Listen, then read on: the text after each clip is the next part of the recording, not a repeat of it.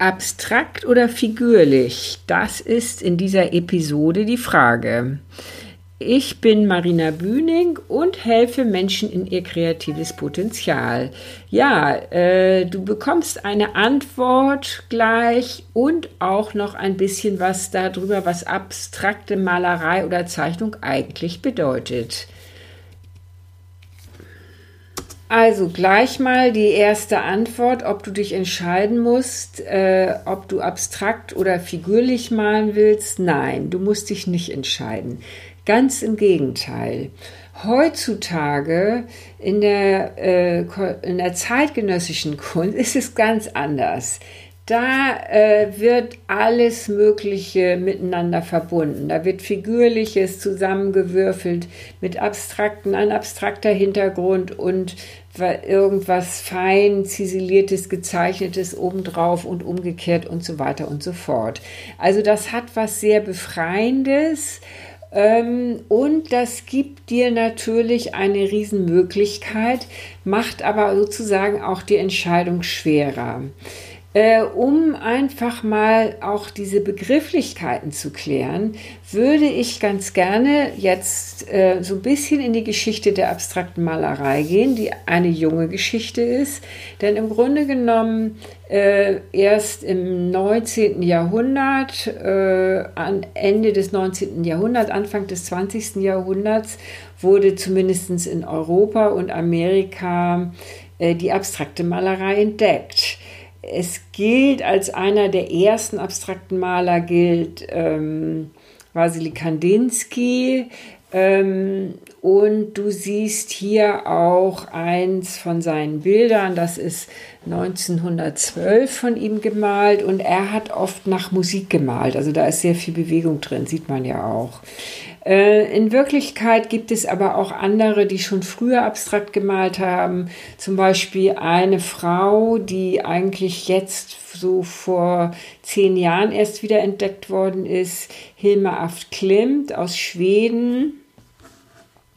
Ähm, die schon am Ende des 19. Jahrhunderts, Anfang des 20. Jahrhunderts total abstrakt gemalt hat äh, wie hier zum Beispiel, das ist äh, von 1916, glaube ich, das Bild. Ähm, und ja, da geht es jetzt um die reinen Formen, Zusammenspiel der Form dieser runden Kreise und natürlich der verschiedenen Farben. Ähm, ja, das ist sehr interessant.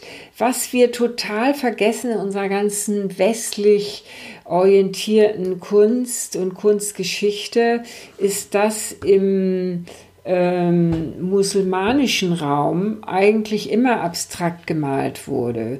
Und zwar, weil äh, im musulmanischen Bereich das Bilderverbot galt. Man durfte keine Menschen zeichnen. Äh, das Einzige, wo das sozusagen nicht eingehalten wurde, ist tatsächlich im Iran gewesen, in der persischen Kultur und in diesen ganzen wunderschönen Miniaturen. Aber ansonsten ähm, sind also solche Bilder wie hier äh, durchaus äh, häufiger. Ja, das ist ein Bild von Delaunay. Da sieht man auch ähm, wirklich dieses Zusammenspiel der Formen Formen und Farben. Also das finde ich ganz interessant. Und dann zum Schluss wollte ich noch eins von Piet Mondrian, der dann tatsächlich ähm, ganz äh, mit Quadraten und Rechtecken, rot, gelb, blau, schwarz getrennt, ähm, also ganz, ähm, ganz quasi mathematische, geometrische Formen, wo man auch keine Handschrift des Malers mehr sieht. Davon gibt es auch eine Reihe von Künstlern, die so gearbeitet haben. Er war vielleicht der konsistenzeste äh, davon. Später den Hans Albers hat auch mit solchen Sachen gearbeitet. Also da gibt es eine ganze Reihe von Künstlern, wo man wirklich ganz nur noch mit diesen Farbkästen arbeitet. Ja, also abstrakt malen oder zeichnen heißt auf jeden Fall, ähm, dass du äh, keinen Wiedererkennungswert hast. Also äh, es ist ein reines Spiel der Formen, Farben und Linien ohne dass man irgendwas erkennt. In dem Moment, wo du was erkennst, das heißt, es ist eine stilisierte Landschaft oder ein stilisierter äh, Blumenstrauß oder ein aus dem Kopf gemalte Kuh oder was auch immer oder Mensch oder was auch immer, dann ist es nicht mehr abstrakt in diesem Sinne. Also abstrakt ist sozusagen wirklich frei von einer uns bekannten äh, Bedeutungssichtweise vielleicht. Was nicht heißt, dass diese Bilder völlig beliebig sind. Es gelten dieselben Kriterien natürlich wie bei jedem anderen Bild, wo wir was erkennen können. Also es gelten Kompositionsregeln, es gelten Kontrastregeln, das Spiel der Farben, das Spiel der Formen, das Spiel der Linien. Äh, ist es harmonisch? Äh, ist es äh, irgendwie explosionsmäßig? Was auch immer, äh, als man da alles an Kriterien hat, um ein Bild zu beurteilen gilt das genauso für die abstrakte Malerei. Ähm, und das ist eigentlich das Interessante daran. Also die abstrakte Malerei, das heißt nicht, dass die irgendwie im freien Raum steht und man sie irgendwie nicht beurteilen dürfte oder könnte. Das kann man genauso machen. Ähm, sonst könnte man ja auch gar nicht, wenn man das nicht könnte, könnte man sie ja auch gar nicht unterrichten zum Beispiel. Und das kann man aber. Ähm, ja, und was heißt jetzt figürliche Malerei? Das heißt eben, wenn du was erkennen kannst, wenn du, mh, mm, ähm, und sei es auch deformiert oder wie auch immer, äh, aber du kannst was erkennen, du hast eine Assoziation oder noch mehr als eine, eine Assoziation, also jeder hat die gleiche Assoziation zu dem, was da drin sein könnte.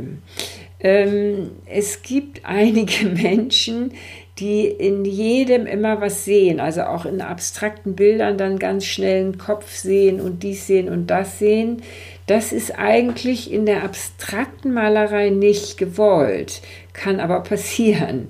Und es ist auch eine Sehgewohnheit. Also wenn du immer was siehst, in jeder Wolke was siehst, äh, dann siehst du, kannst du auch in abstrakten Bildern immer wieder was erkennen. Das ist aber nicht unbedingt, also das ist nicht gewollt und es kann dich auch hindern, denn wenn du einmal was siehst, siehst du den Rest nicht mehr. Das ist wie mit Lesen und Schreiben. Also wenn ich einmal einen Kopf irgendwo erkenne, dann kann ich den nicht mehr, nicht mehr nicht erkennen. Das ist also relativ schwierig. Ähm, deswegen ist es eigentlich gut, ein, in einem abstrakten Bild nicht zu versuchen, was zu erkennen, sondern wirklich sich mal auf dieses Spiel der Formen, Farben und Linien einzulassen. Das gilt auch, wenn du selber malst oder zeichnest.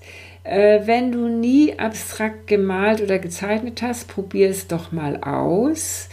Äh, in meinem kleinen Kurs in sieben Tagen Spaß am Zeichnen, da fange ich mit solchen Übungen an, zum Beispiel, wo äh, man erstmal einfach Linien zieht und dann können diese Linien nachher sich überschneiden und dann können die gefüllt werden mit Mustern oder mit Farbe.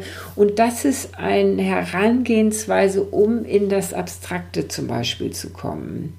Und dann habe ich auf der anderen Seite äh, das, äh, das also nach der Natur gezeichnete, wo ich mir wirklich einen Gegenstand aussuche, den ich zeichne.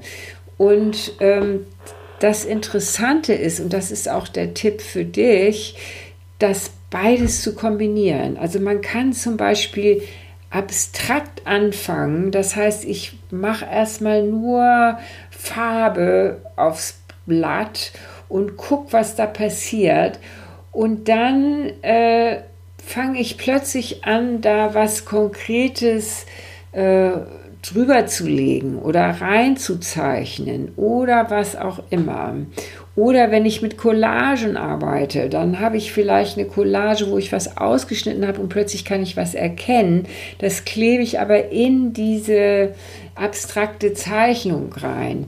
Also wenn ihr, was ihr im Hintergrund seht, diese kleinen Bildchen, das ist so eine ganze Serie, da bin ich auch ganz abstrakt angefangen, also habe die Linien gezogen, habe den Hintergrund gemacht, habe die Linien gezogen und dann später habe ich zum Beispiel ähm, noch da drauf was geklebt, also eine Collage praktisch gemacht. Und das ist einmal ein Vogel und ein anderes Mal ist es ein Gehörn. Also da ist das auch verbunden.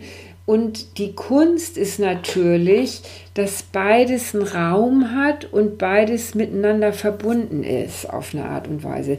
Auf jeden Fall ist das äh, total spannend und das ist auch, was viele Künstler heutzutage machen. Also viele Künstler wollen sich gar nicht festlegen mehr, äh, ob sie nun abstrakt oder figürlich zeichnen, sondern verbinden das beides.